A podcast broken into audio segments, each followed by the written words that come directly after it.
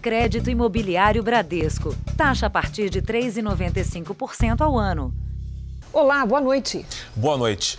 Uma conselheira tutelar foi morta a tiros na frente do filho de 11 anos em São Paulo. A polícia suspeita de execução, já que ela estava com uma grande quantia de dinheiro e nada foi levado. Os assaltantes escolheram um ponto estratégico para render a advogada e conselheira tutelar, debaixo de uma ponte, onde não há qualquer câmera de vigilância. Lúcia Ellen Vaz de Souza, de 42 anos, foi morta à noite. Ela voltava para casa com o filho de 11 anos. O carro dela foi fechado em movimento e a conselheira retirada de dentro do veículo por três homens encapuzados. Ela foi assassinada na frente da criança. Os criminosos fugiram apenas com a bolsa da vítima. Esta mulher, que mora na região, ouviu os disparos e ajudou a resgatar o filho de Lúcia Ellen. Ele falou para mim, eles tiraram na minha mãe, mataram a minha mãe. Eu estava muito, muito chocado, sabe? Estava desesperadíssimo. E aí ele até falou para mim, o que, que vai ser de mim sem minha mãe? O caso é tratado pela polícia como execução. Os assassinos não levaram 18 mil reais em dinheiro que estavam com a vítima. O Departamento de Homicídios tem várias hipóteses para o crime. Os policiais apuram se o assassinato tem ligação com o suposto envolvimento da conselheira tutelar na venda de terrenos com a documentação falsa na comunidade onde morava. Também investigam uma agressão que ela sofreu de um ex-companheiro que está preso. Testemunhas e colegas do Conselho Tutelar serão ouvidos durante a semana. Veja agora outros destaques do dia. Ministro Ricardo Salles deixa o governo. Ex-secretário da Amazônia, Joaquim Pereira Leite, assume o cargo.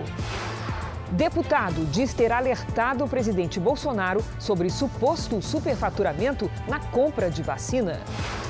Governo diz que há indício de adulteração de documentos e pede para investigar o deputado e o irmão dele. Pandemia perde força no mundo, mas número de infecções sobe no Brasil. Cientistas brasileiros criam a corneta gigante para ouvir os sons do universo.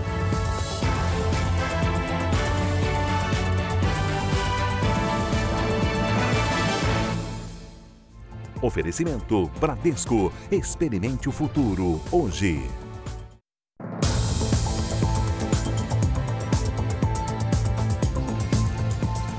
No Rio de Janeiro, 36 pessoas foram presas suspeitas de tentar expandir o tráfico de drogas para o interior do estado.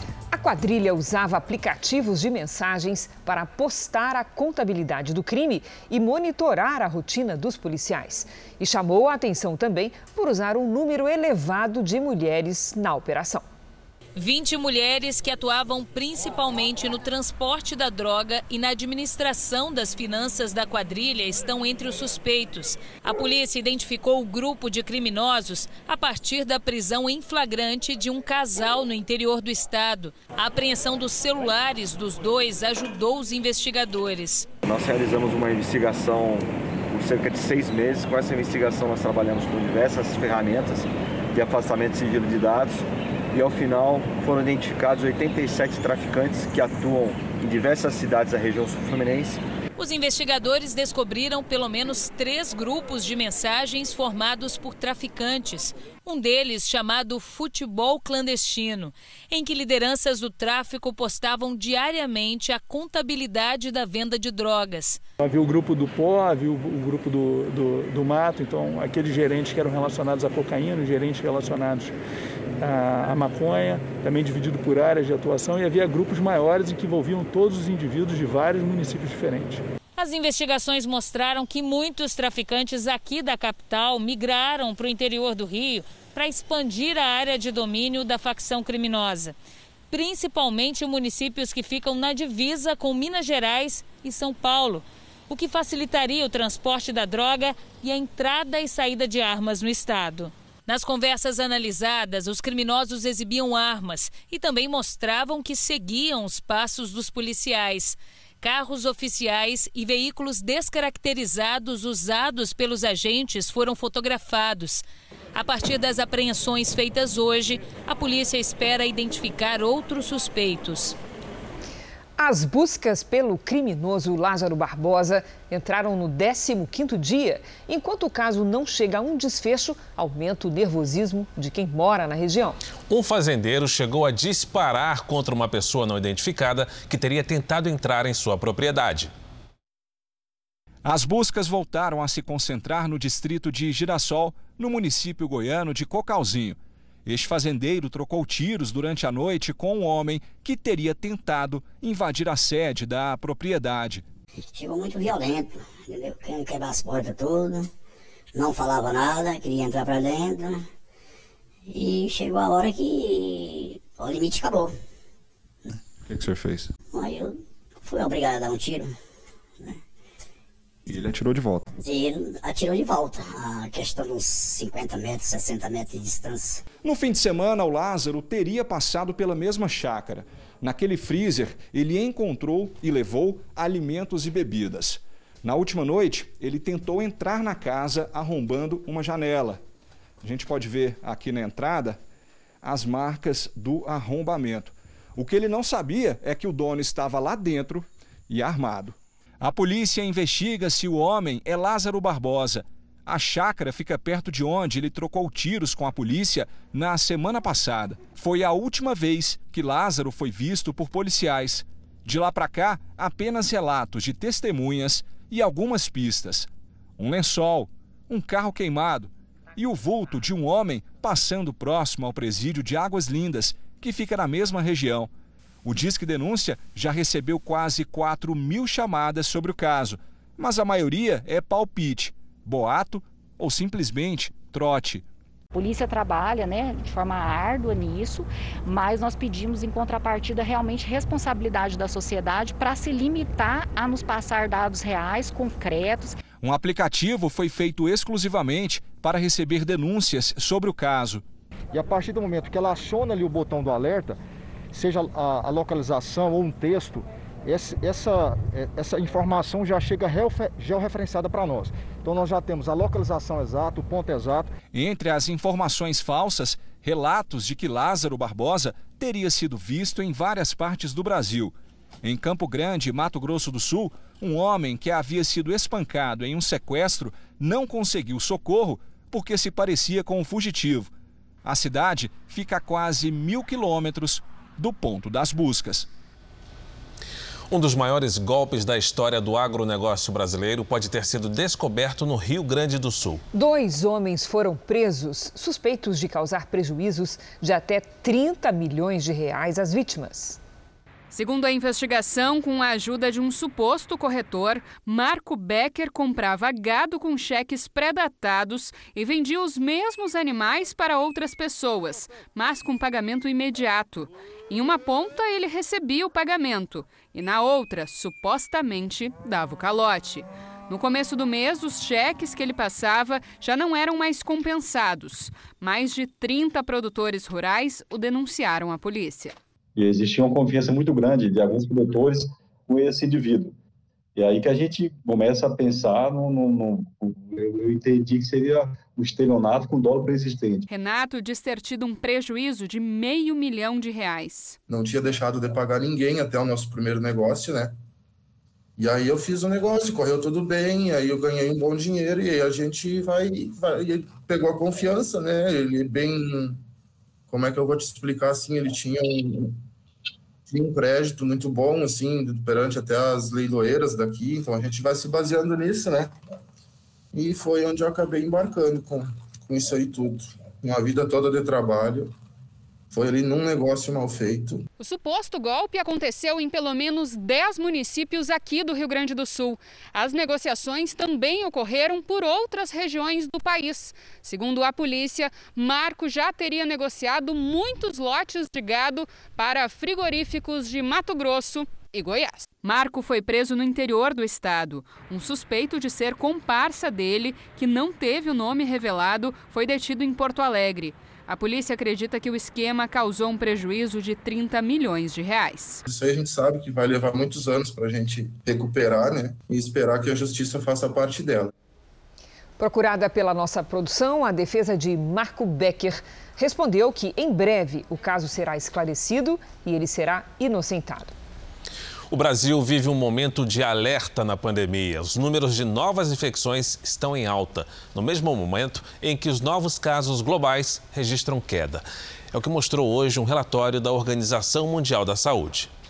Uma tristeza difícil de superar. O pai da Karen tinha 74 anos quando morreu de Covid-19. Eu lembro dele o tempo todo de tudo. A saudade não vai passar. A gente ameniza, mas passar não vai. O seu Júlio foi internado em janeiro, cinco dias antes da primeira pessoa ser vacinada no Brasil. Não deu tempo para ele. De lá para cá, mais de 65 milhões de brasileiros tomaram pelo menos a primeira dose de imunizante contra a doença. A estratégia que priorizou idosos levou a uma mudança no perfil de pacientes internados. Um levantamento do Sindicato dos Hospitais Particulares no estado de São Paulo mostra que menos de 20% das internações são de pessoas com mais de 60 anos. Agora, 57% dos pacientes estão na faixa dos 40 a 50 anos. E na comparação com o levantamento anterior, a ocupação de leitos cresceu 20%. Jovens estão sendo afetados, o que não é bom, porque você tem jovens né, que teriam ainda muito para dar para suas famílias, para a sociedade, para o seu convívio, que infelizmente estão nos deixando. Enquanto o Brasil tenta avançar na vacinação, imunizando pessoas mais jovens, a taxa de transmissão do coronavírus subiu para 1,13 e chegou ao maior patamar desde março. Um relatório divulgado hoje pela Organização Mundial da Saúde afirma que o número de novos casos em todo o planeta caiu 6% entre os dias 14 e 20 de junho. O Brasil está na contramão. As novas infecções subiram 11% no mesmo período. Com aumento no contágio e mais internações, a média de mortes provocadas pela doença subiu novamente neste mês. Voltou a ultrapassar 2 mil óbitos por dia. E infectologistas alertam que, no ritmo atual de vacinação, o país ainda vai demorar para controlar a pandemia. Para o médico Hélio Baixa, a situação não permite diminuir os cuidados com a transmissão do vírus. Hoje nós temos no nosso país 300 a 600 mil pessoas diariamente distribuindo o vírus entre nós. Esse é um número muito, muito elevado. Precisamos ter uso de máscara e vacinação em massa. Telão do Jornal da Record traz agora os números da pandemia com dados oficiais do Ministério da Saúde. O país tem hoje mais de 18 milhões 169 mil casos da Covid-19. São mais de 507 mil mortos. Foram 2.392 registros de mortes nas últimas 24 horas. Também entre ontem e hoje, 94.788 pessoas se recuperaram. O número de infectados entre ontem e hoje é recorde. Foram 115.228 pessoas. No total, já são 16 milhões 483 mil pacientes curados e 1 milhão 179 mil seguem em acompanhamento. A Universidade de Oxford, na Inglaterra, testa o uso do medicamento ivermectina como possível tratamento para a Covid-19 de pacientes que não precisem de internação, ou seja, em estágio inicial da doença. O estudo britânico realizado em laboratório aponta que a ivermectina pode reduzir a carga viral e a duração dos sintomas da Covid-19. O medicamento indicado para combater vermes, parasitas e ácaros agora vai ser testado em voluntários do Sistema Público de Saúde do Reino Unido. A pesquisa vai comparar quadros de pacientes sintomáticos da Covid que tomaram a ivermectina com outros que não tomaram. Por enquanto, ainda não há um prazo para a conclusão do estudo, mas ele pode ajudar a esclarecer de fato a eficácia e a segurança do uso do medicamento contra a Covid. O que motivou os pesquisadores é que a droga está amplamente disponível no mundo todo. A ivermectina tem sido usada para tratar a doença em alguns países, incluindo o Brasil e a Índia, que só perdem para os Estados Unidos em número total de contaminações. A Organização Mundial da Saúde e órgãos reguladores americanos e europeus não recomendam o uso da droga no tratamento contra o coronavírus. Segundo eles, os estudos realizados até agora não são abrangentes e conclusivos. A ivermectina é o sétimo tratamento a ser estudado pela renomada universidade. Até agora, um deles, o budesonida, usado para tratar asma, foi aprovado como efetivo contra a doença na redução do tempo de recuperação. Outros medicamentos foram considerados ineficazes pelos pesquisadores no tratamento da doença em estágio inicial. É o caso dos antibióticos azitromicina e doxiciclina.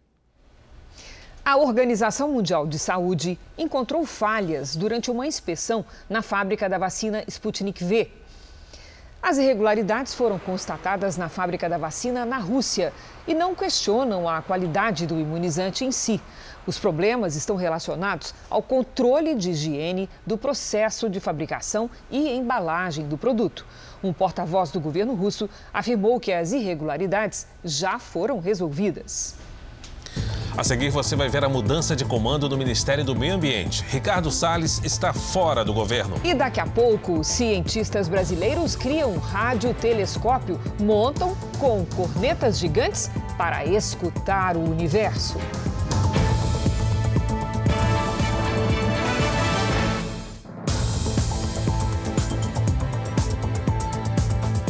O Supremo Tribunal Federal confirmou a suspeição do ex-juiz Sérgio Moro no processo do triplex do Guarujá contra o ex-presidente Lula. Então nós vamos ao vivo a Brasília com o repórter Clébio Cavagnoli, que tem os detalhes dessa notícia. Clébio, boa noite para você.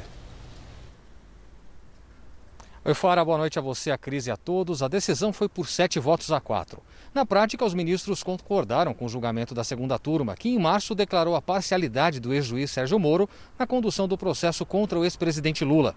E isso é importante frisar, não significa absolvição para o ex-presidente, mas sim que o caso precisará ser retomado da estaca zero pelos investigadores. As provas colhidas serão anuladas e não poderão ser utilizadas pela Justiça do Distrito Federal, para onde o processo foi enviado. Volto com você, Fara e Cris. Obrigado, Clébio. Ricardo Salles deixou hoje o Ministério do Meio Ambiente. Ele alegou motivos pessoais para o pedido de demissão. Como ministro, Ricardo Salles era investigado pelo Supremo Tribunal Federal por suposto favorecimento a madeireiros. A saída de Ricardo Salles foi anunciada no fim da tarde, após conversa dele com o presidente Jair Bolsonaro. Eu entendo que uh, o Brasil, ao longo desse ano e no ano que vem, na inserção internacional e também na agenda nacional, precisa ter uh, uma união muito forte de interesses e de anseios e de esforços, e para que isso se faça da maneira mais serena possível, eu fiz Uh, apresentei ao senhor presidente o meu pedido de exoneração. Ricardo Salles é alvo de inquérito no Supremo Tribunal Federal a pedido da Procuradoria-Geral da República, por supostamente tentar dificultar investigações sobre a apreensão de madeira na Amazônia. As suspeitas foram apresentadas pela Polícia Federal do Amazonas. O agora ex-ministro nega irregularidades. Assume o cargo de ministro do Meio Ambiente Joaquim Leite, que atuava como secretário da Amazônia e Serviços Ambientais do Ministério. Antes de fazer parte do governo, Joaquim Leite foi consultor da Sociedade Rural Brasileira. Por ser pouco conhecido, há expectativa entre aliados do presidente Jair Bolsonaro que Joaquim Leite seja uma alternativa temporária à saída de Ricardo Salles do Ministério do Meio Ambiente. Muitos partidos da base aliada, principalmente do Centrão, querem mais espaço no governo e o novo ministro terá como desafio suportar essa pressão. O presidente me disse que Joaquim Leite não é uma opção tapa-buraco e, abre aspas, está como efetivo, fecha aspas. Outro assunto que tem sido debatido dentro do governo é a falta de chuvas no país e os reservatórios em níveis baixos. O Ministério de Minas e Energia descarta o racionamento de energia e trabalha em medidas para estimular o uso consciente. Uma das ideias é focar as ações em grandes consumidores, como indústrias de cerâmica e vidro, e oferecer incentivos para que essas empresas reduzam o consumo nos horários de maior uso residencial, principalmente no início da noite. Se a gente conseguir com sinais econômicos, nada compulsório, tudo fruto de muito diálogo, com muita transparência, previsibilidade com o segmento da indústria, dar um sinal econômico, para aqueles que puderem, no seu processo produtivo, deslocar o, o, consumo no horário da ponta. Isso vai ajudar bastante o país a enfrentar esse período de hidraulicidade adversa. A conta também vai subir na próxima semana. A diretoria da ANEL se reúne para definir a nova bandeira vermelha patamar 2, que está em vigor no país. A expectativa é de que haverá um reajuste acima dos 20% sinalizados em março na bandeira patamar 2. A justificativa é o acionamento das termoelétricas. Veja a seguir, deputado disse que avisou o presidente Bolsonaro sobre suposto superfaturamento em vacina e o governo afirma que os documentos foram fraudados. E veja também a corneta gigante criada no Brasil para ouvir os sons do universo.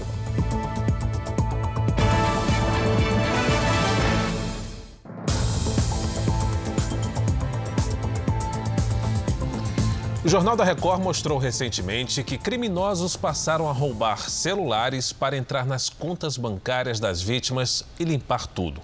Eles conseguem fazer várias transferências em minutos. A tarefa fica ainda mais fácil se o aparelho estava desbloqueado no momento do crime. Especialistas alertam: se isso acontecer com você, avise imediatamente o banco. Existem também outras orientações importantes de segurança. No trânsito lento, a ação dura menos de dois segundos. O flagrante do roubo do celular de um vereador paulistano foi o início de um crime ainda maior. O parlamentar teve um prejuízo de 57 mil reais. O valor foi transferido pelo aplicativo do telefone. As quadrilhas já não se preocupam tanto com o aparelho, querem principalmente os dados das vítimas.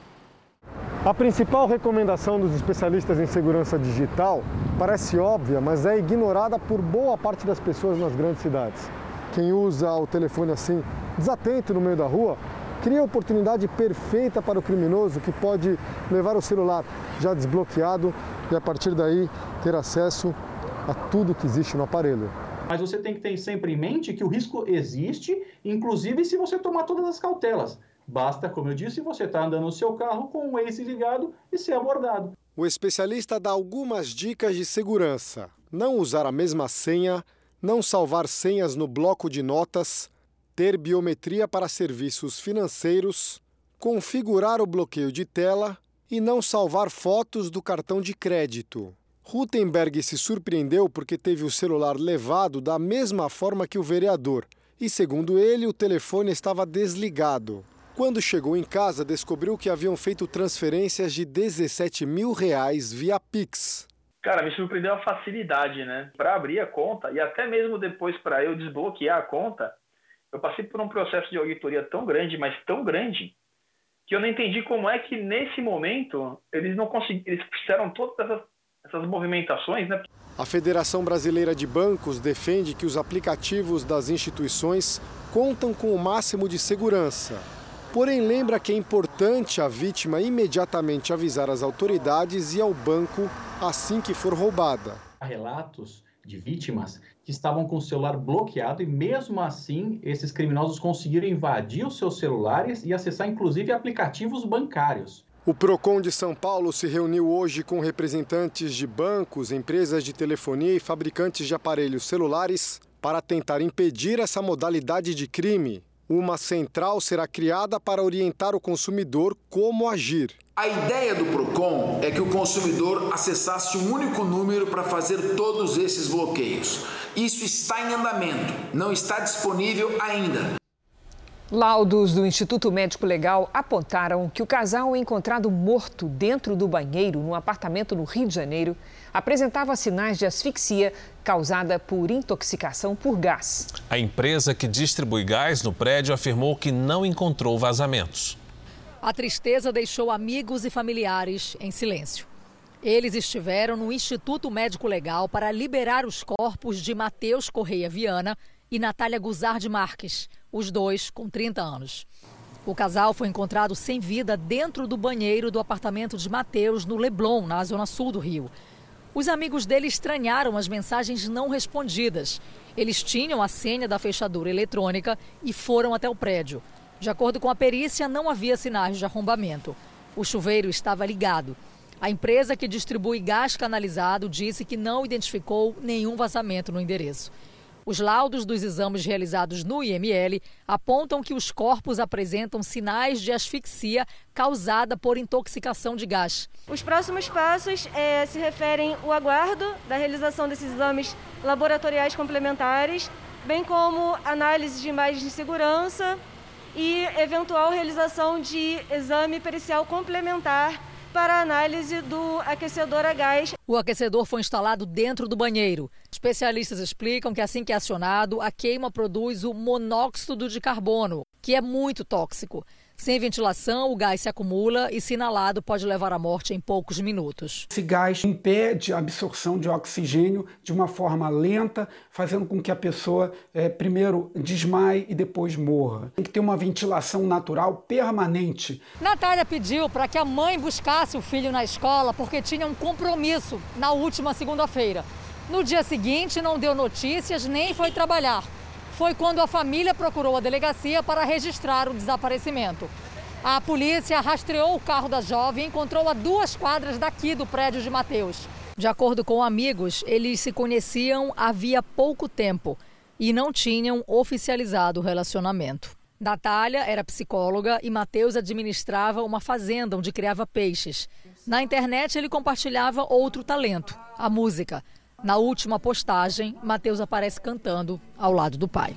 Vai sem me dizer. A circulação dos transportes coletivos entre municípios na Bahia está suspensa desde segunda-feira.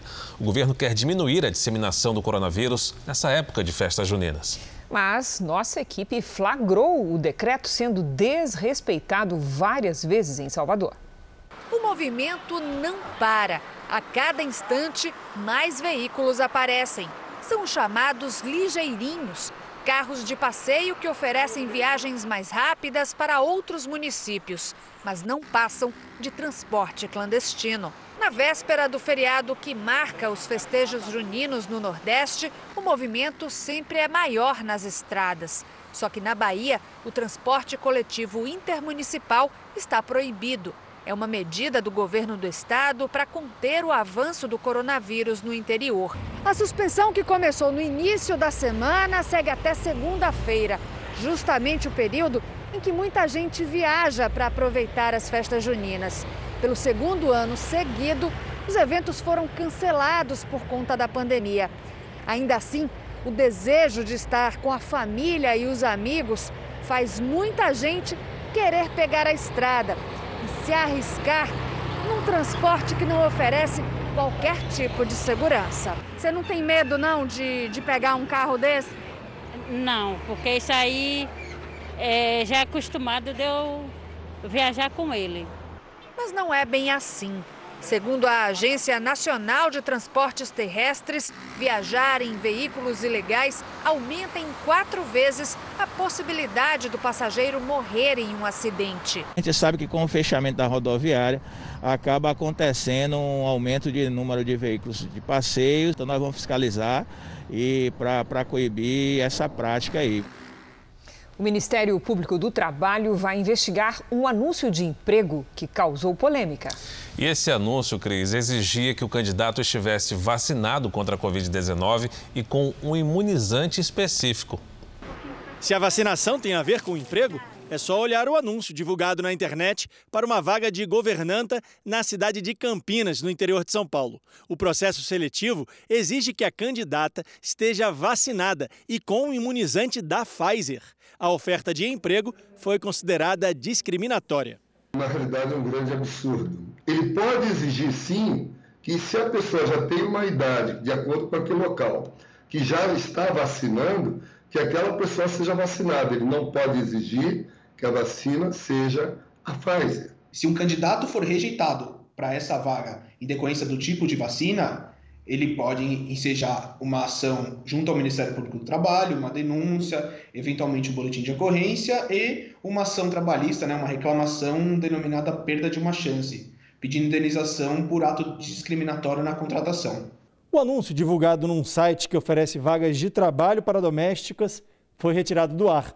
O Ministério Público do Trabalho abriu uma investigação para saber quem oferecia a vaga. Para as trabalhadoras domésticas, conseguir emprego durante a pandemia tem sido ainda mais desafiador.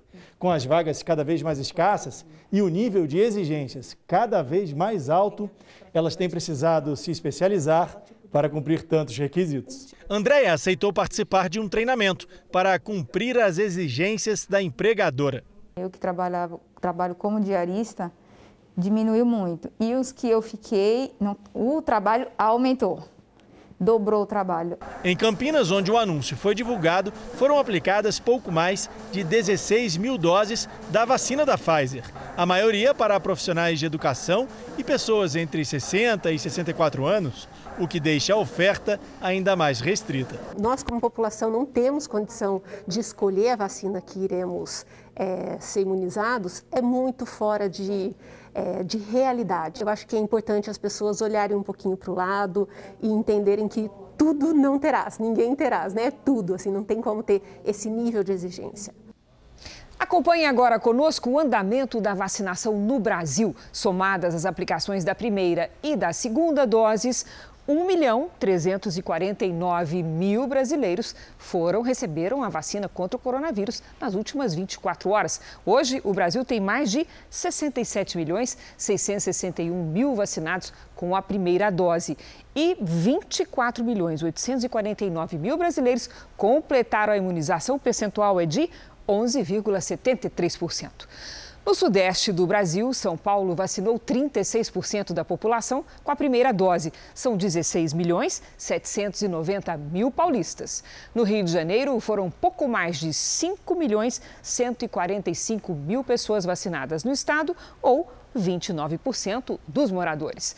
No estado de Minas, são 31% de vacinados com a primeira dose, ou seja, 6 milhões 609 mil mineiros, todos imunizados contra o coronavírus.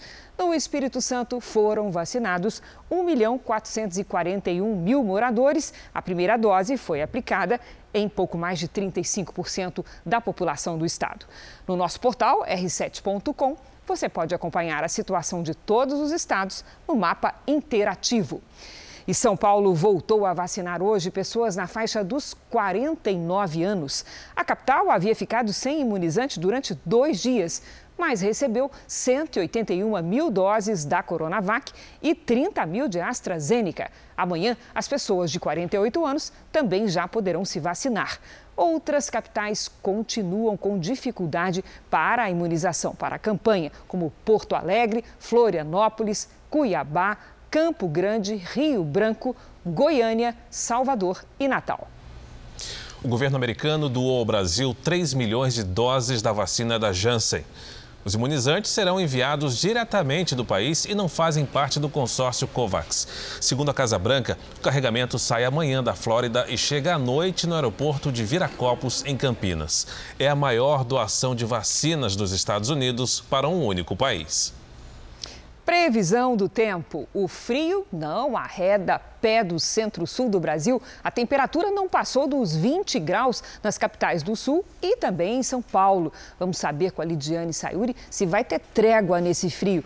Lid, tudo bem? Alguma chance de uns dias mais quentes? A gente dá um jeitinho, viu, Cris? Boa noite para você, boa noite, Fara, para todo mundo também que nos acompanha. Olha só, em São Paulo a temperatura sobe um pouco nesta quinta-feira, mas no sul vai demorar.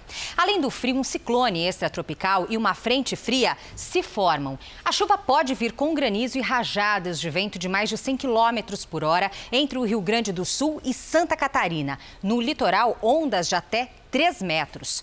Do Paraná até o Acre, aí sim o sol aparece e as temperaturas sobem. A baixa umidade do ar aumenta o risco de queimadas em Minas Gerais, Tocantins, Mato Grosso e Goiás. Do Amazonas até o litoral do Nordeste, chuvas isoladas. Em Porto Alegre, amanhã, dia chuvoso, com máxima de 22 graus. A gente vai ver no mapa aí em Belo Horizonte faz até 25. Em Cuiabá, 35 em Teresina, sol com pancadas de chuva e 32 graus e em Porto Velho até 33. Em São Paulo e no Rio, dia de sol e menos frio, máximas de 25 e de 26 graus. Lidiane, nós começamos o Tempo Delivery com a participação do Sul. O pedido vem da Ana Paula, de Rio Negro, no Paraná. Vamos lá, Fara. Oi, Ana, tudo bem com você? Olha, a temperatura sobe um pouco a partir de amanhã. Máxima de 20 graus. Na sexta, chance de pancadas de chuva à tarde e à noite. Aí no sábado, seca tudo de novo. Agora tem mensagem do Ney, da cidade de Naviraí, em Mato Grosso do Sul. Vamos lá. Ney, quinta e sexta de tempo firme e máximas de 27 graus. No sábado faz até 28 e tem pancada de chuva à tarde. Participe também do Tempo Delivery pelas redes sociais. Mande a sua mensagem com a hashtag você no JR. Boa noite, Cris. Obrigada, Lid. Até amanhã. Boa noite, tá? Lid. Cornetas gigantes para traduzir os barulhos do universo. As peças farão parte do primeiro radiotelescópio brasileiro que vai bisbilhotar o céu. O projeto conta com a participação de pesquisadores internacionais do Instituto Nacional de Pesquisas Espaciais e também da Universidade de Campina Grande. Até parece ficção científica, mas é realidade construída no Brasil e desenvolvida com o suporte de grandes especialistas de universidades de vários cantos do mundo, como Inglaterra, França, Suíça China e África do Sul. Aqui, com o projeto Bingo, o radiotelescópio que vai bisbilhotar o lado obscuro do céu vai ganhar o reforço de cientistas do INPE, o Instituto Nacional de Pesquisas Espaciais, da USP e da Universidade Federal de Campina Grande. Nossa equipe foi a São José dos Campos, no Laboratório de Cosmologia, para conhecer de perto os protótipos. Como as cornetas, essa espécie de luneta gigante indispensáveis para selecionar os sons que vêm do espaço capturados por parabólicas. Um sofisticado sistema eletrônico vai separar ruídos de informações relevantes para mapear a voz e as mensagens que vêm do universo, começando pelo céu brasileiro.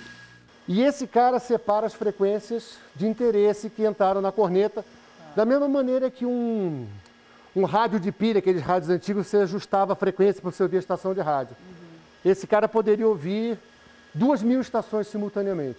Um dos desafios é entender melhor a composição do universo através da emissão de hidrogênio, num período de 7 a 11 bilhões de anos.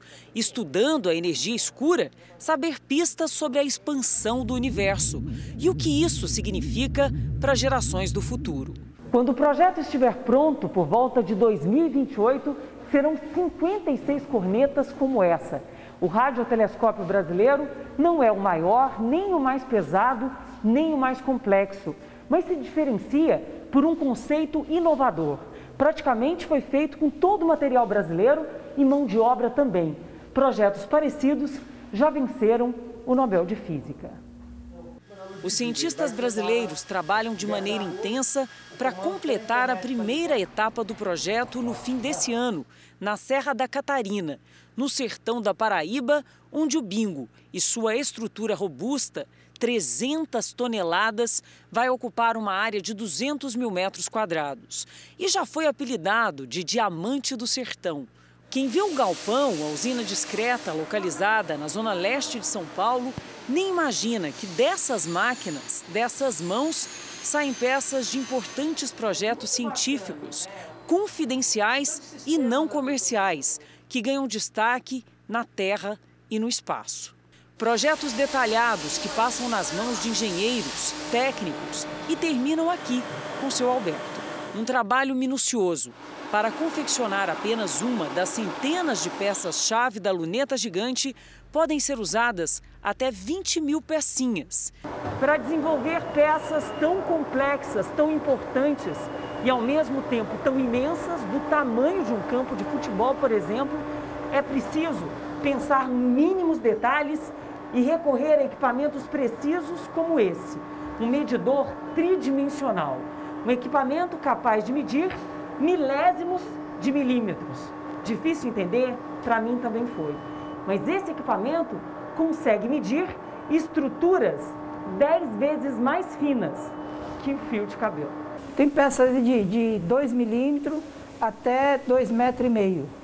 Então, para terminar um projeto grande desse tamanho, tem que unir todos compacto para se tornar grande eles.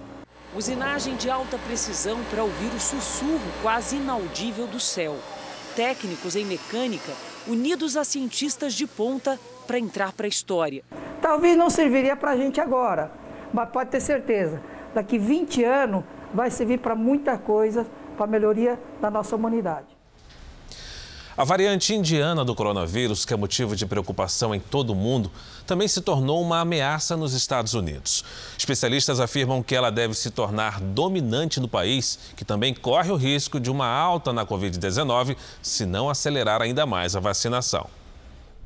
A variante indiana, também conhecida como Delta, já é encontrada em um a cada cinco infectados pelo coronavírus nos Estados Unidos. Uma notícia preocupante, segundo Anthony Fauci, o infectologista que é o principal conselheiro da Casa Branca sobre a pandemia. Fauci disse que em poucas semanas a variante deve se tornar dominante no país e fez um apelo a quem ainda resiste à imunização. Se vocês não se vacinarem, estarão correndo risco e fazendo o mesmo com a sua comunidade, disse. A variante Delta, que é mais contagiosa e potencialmente mais letal que as demais, foi registrada em 92 países. Aqui nos Estados Unidos, pesquisas apontam que a variante se espalha mais rapidamente em áreas com baixos índices de vacinação, como no estado do Missouri, que viu os casos de Covid-19 aumentarem 45% nos últimos 14 dias. Segundo a OMS, a Delta é uma ameaça global. No Reino Unido, é responsável por 90% dos casos. O mesmo deve acontecer até agosto na União Europeia. Temendo uma nova onda de contaminações, Israel disse que vai retomar medidas para evitar a propagação do vírus. Na Índia, o governo anunciou ter encontrado uma mutação da variante Delta, chamada de Delta Plus. Ela seria mais forte e transmissível e foi identificada em pelo menos nove países, entre eles os Estados Unidos. O deputado federal Luiz Miranda, do Democratas do Distrito Federal, antecipou parte do material que vai ser entregue na sexta-feira à CPI da pandemia. O parlamentar afirma que passou ao presidente Jair Bolsonaro denúncias de irregularidades na compra da vacina indiana Covaxin, mas que as pressões pela negociação continuaram. O deputado Luiz Miranda afirma que foi ao Palácio da Alvorada em um sábado, 20 de março, para alertar o presidente Jair Bolsonaro sobre possíveis irregularidades na compra da vacina indiana Covaxin. O deputado estaria na companhia do irmão Luiz Ricardo Miranda, servidor de carreira do Ministério da Saúde e responsável pelos trâmites para a importação das vacinas.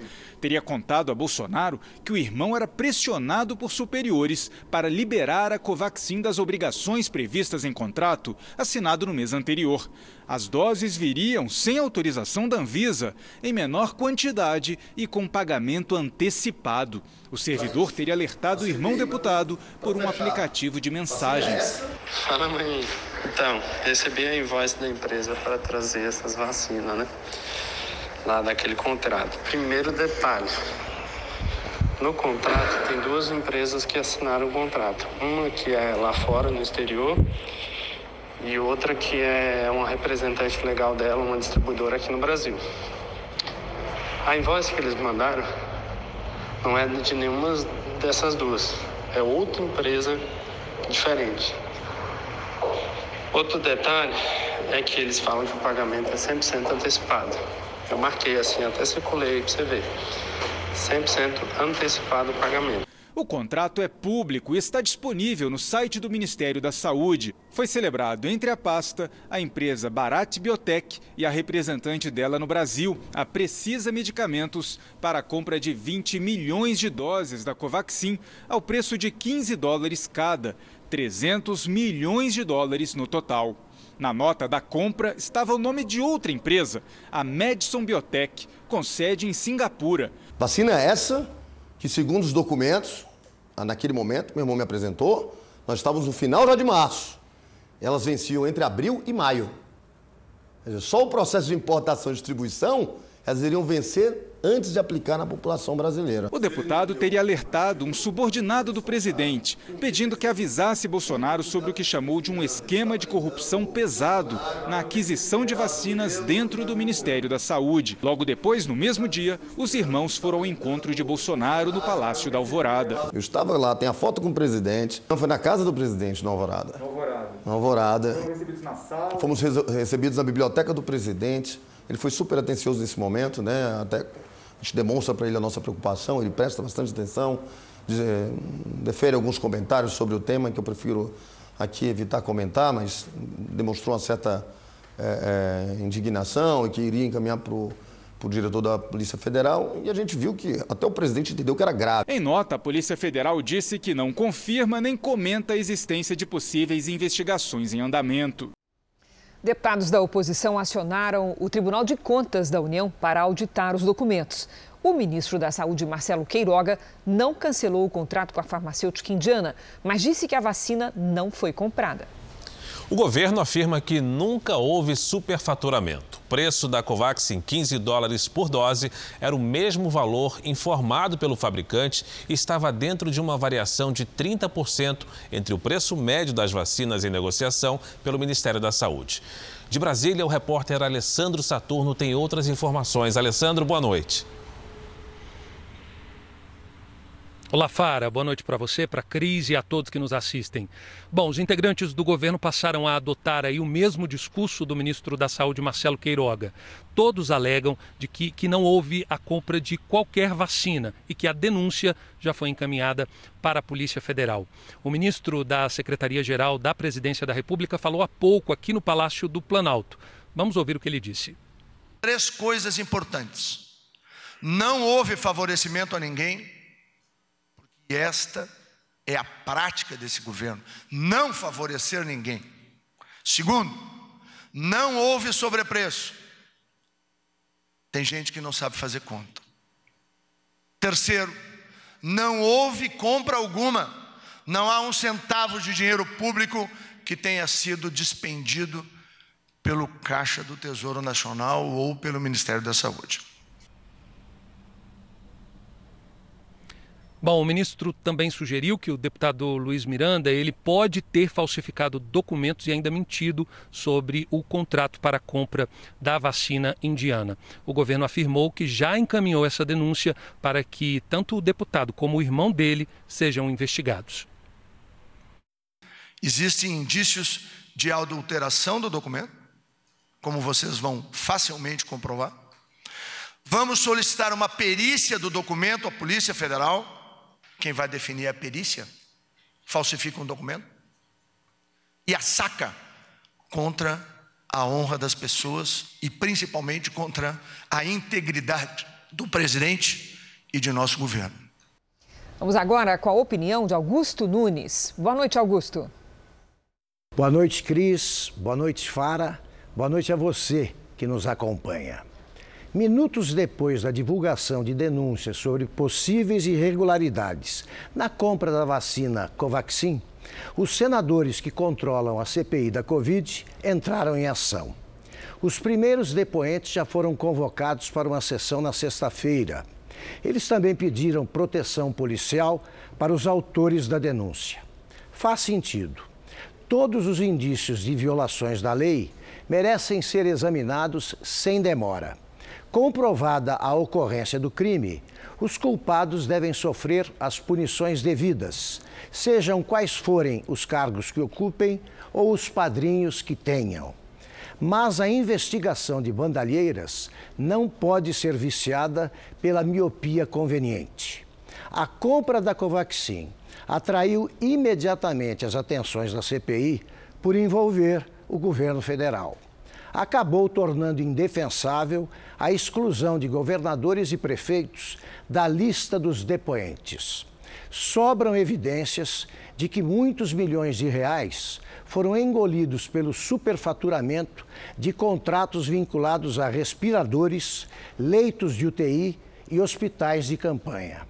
Governadores e prefeitos seguem fora da mira da CPI não porque o Supremo Tribunal Federal tem socorrido suspeitos com habeas corpus.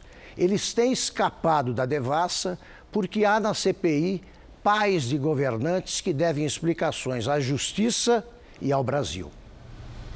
A Comissão de Constituição e Justiça da Câmara avançou com o projeto que altera o Estatuto do Índio e dificulta a demarcação de terras indígenas. O projeto de lei que está sendo discutido altera o Estatuto do Índio. O texto engloba 14 projetos sobre o tema que já tramitavam na Câmara.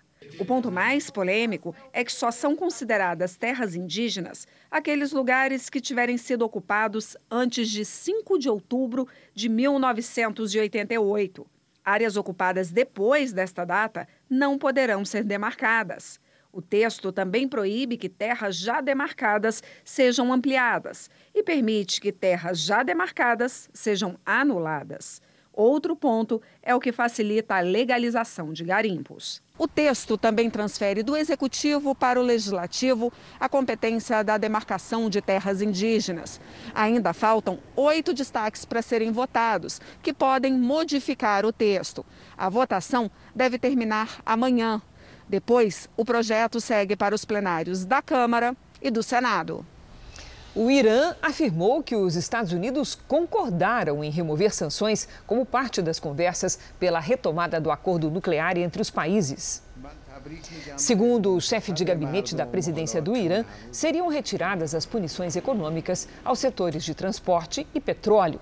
A notícia seria um avanço nas negociações dias depois da eleição do próximo presidente iraniano, o conservador Ibrahim Raisi. A Casa Branca não confirmou. O Jornal da Record termina aqui. A edição de hoje na íntegra e também a nossa versão em podcast estão no Play Plus e em todas as nossas plataformas digitais. E à meia-noite e meia tem mais Jornal da Record. Fique agora com a novela Gênesis. A gente se vê amanhã. Até lá. Excelente noite para você e até amanhã.